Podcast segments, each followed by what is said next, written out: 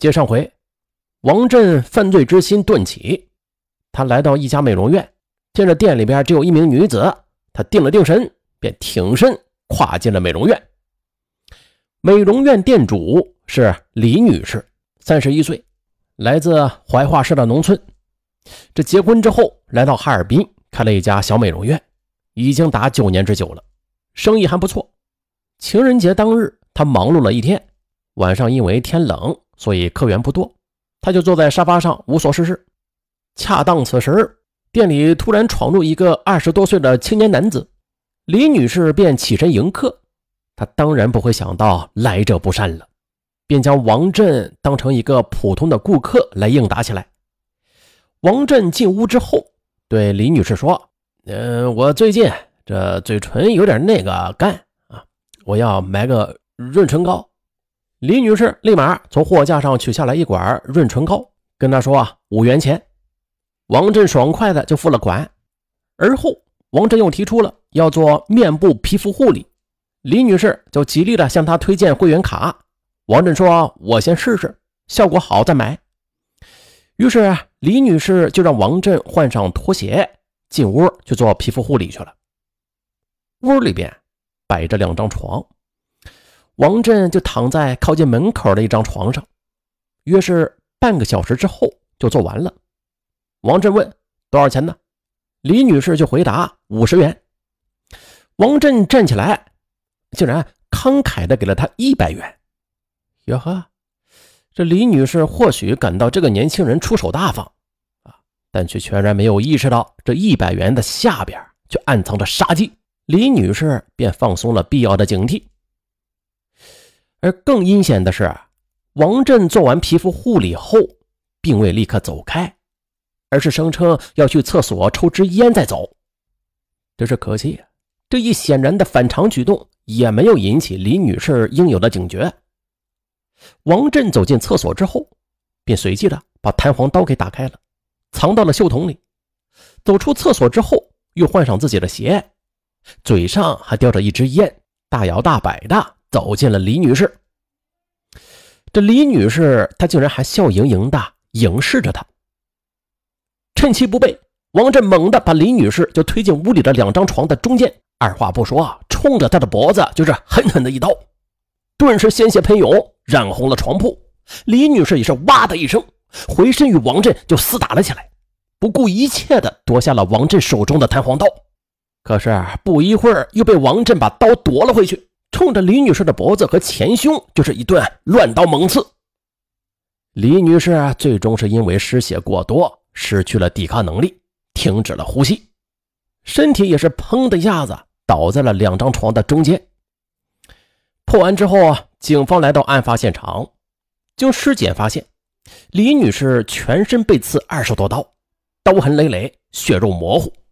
无疑是王振把失恋的一腔仇恨全部的都发泄在了林女士的身上。当时在杀死林女士之后，王振拉起一床棉被盖到了尸体上，然后在室内又是乱翻了一通，啊，想截获更多的钱财。他拉开李女士的手包，却发现啊，这包里只有区区的一百多块钱，啊，还都是些零钞。然后他又抓起一件貂皮衣和一条金项链。这才推门匆匆的离开了美容院，回到了八岭街十五号的家中。可是回到家中之后，王振却惊魂未定，他忽然就发现自己露出了一个小小的破绽，这衣兜里的一根烟头不见了。他有一点反侦查常识，在美容院抽烟时，他恍惚的记得这烟头掐灭之后是装到了衣兜里呀，可是却未料落到了美容院里。这个漏洞无疑会成为警方侦查的一个重要线索。王振他颇有点悔之莫及。确乎如此。当案发后，警方来到美容院时，在现场捡起了一个白灵芝的烟头。经过对香烟价格的判断，警方确认作案者的社会层次不高，并由此展开了一系列的侦查活动。王振被擒之后。又经过技术人员对烟头上所沾的唾液 DNA 的检测，与王震的也是完全吻合。在科学的铁的证据面前，杀人恶魔不得不承认抢劫杀人的犯罪事实。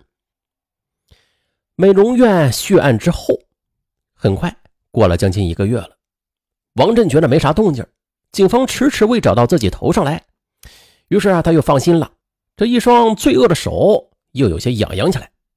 毕竟啊，美容院杀人只抢来一百多块钱，这几天就花完了，必须再找目标，发一些大财才过瘾。二零一一年三月十日傍晚六时左右，夜幕芳林，这街上行人稀少，王振又带上了那把弹簧刀出击了。走到八零街十五号大院，来到了相距不远的宣威街一带溜达寻找目标。为何到这儿啊？据王振后来自己说啊，是因为这些地方没有监控录像，作案之后不易被发现。这犯罪分子呀，是很畏惧现代科技的威力的。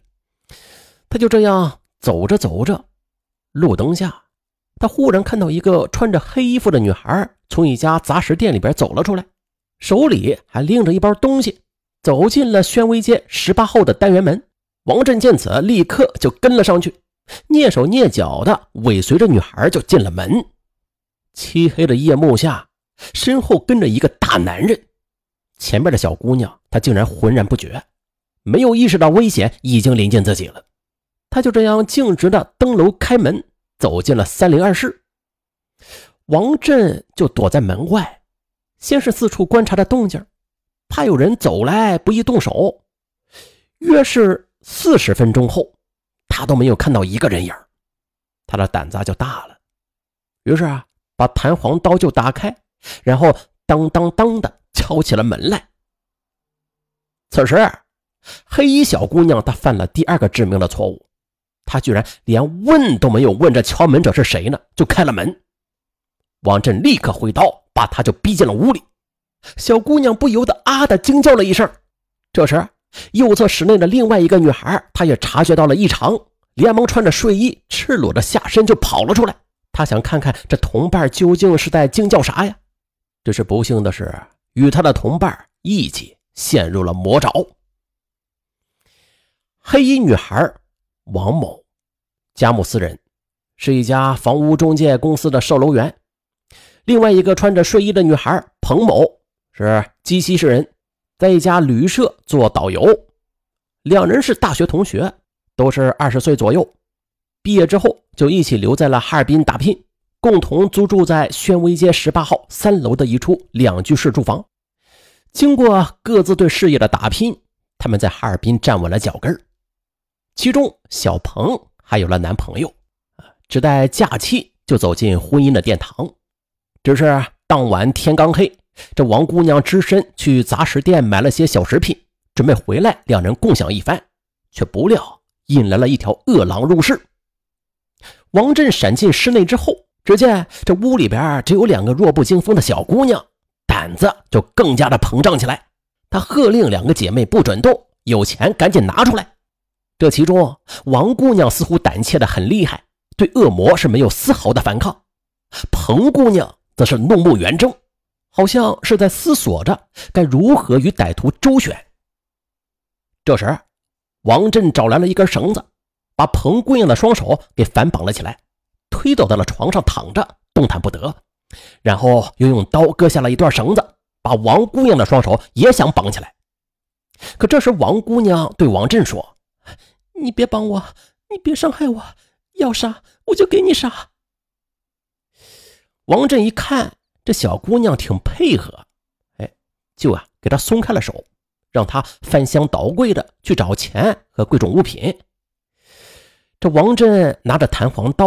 在一旁紧紧地盯着她，王姑娘则东一把西一把，把她和彭姑娘的钱凑了一千多元钱，就递到了王振的手里，说：“给你，都给你，就这么多，千万别伤害我们俩。”可恰在此时，彭姑娘的手机响了，是她男朋友打来的电话，因双手被捆绑，无法接听。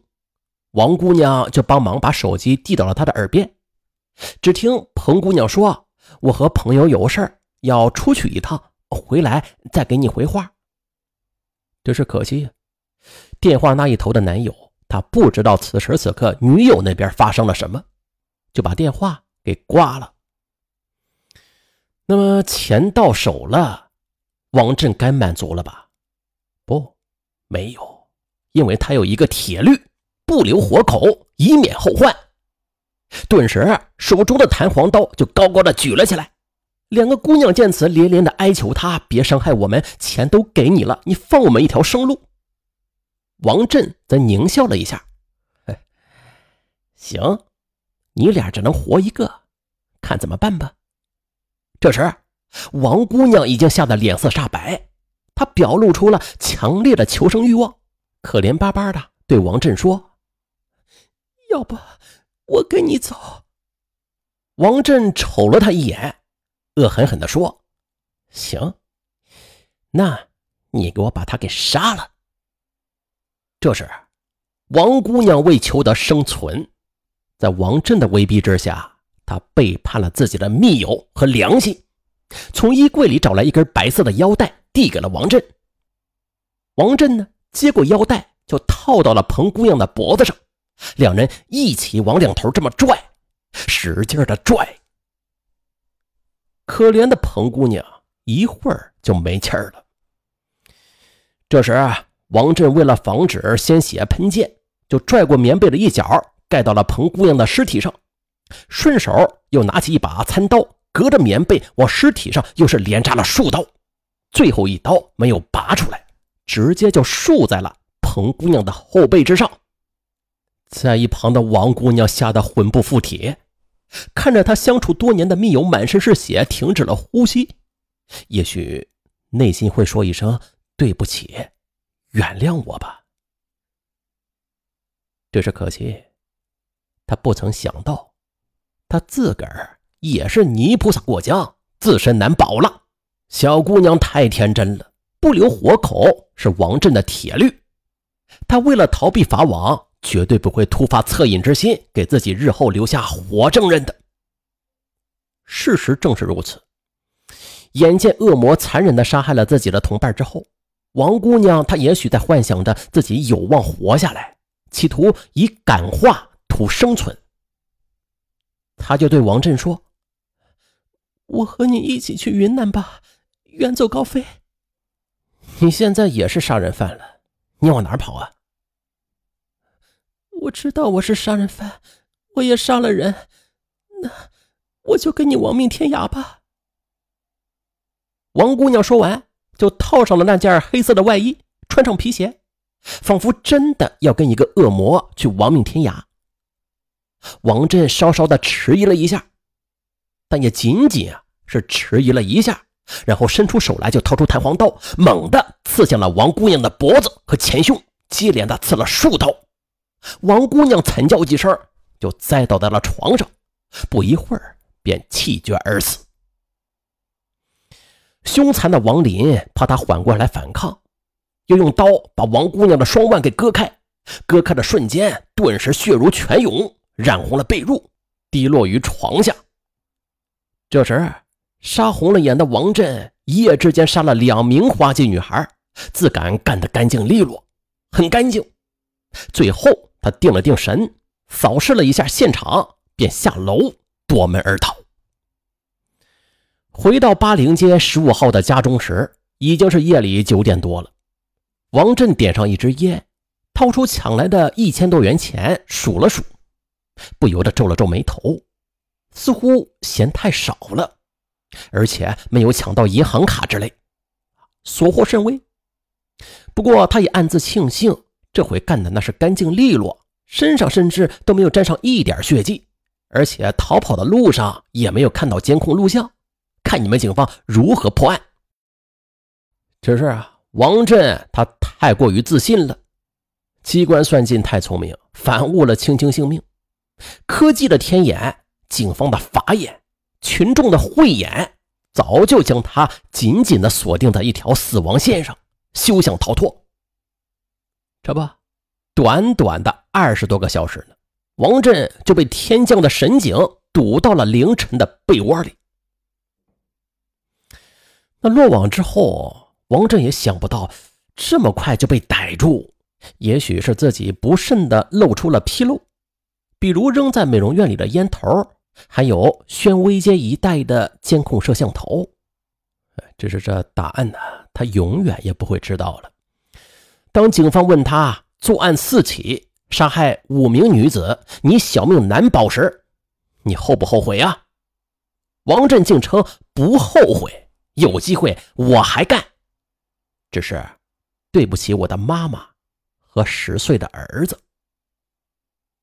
大家听听，这是何等魔鬼的宣言呢？血淋淋，杀气腾腾。愿世上一切善良的人们警惕。啊，本案到此结束，咱们下期再见。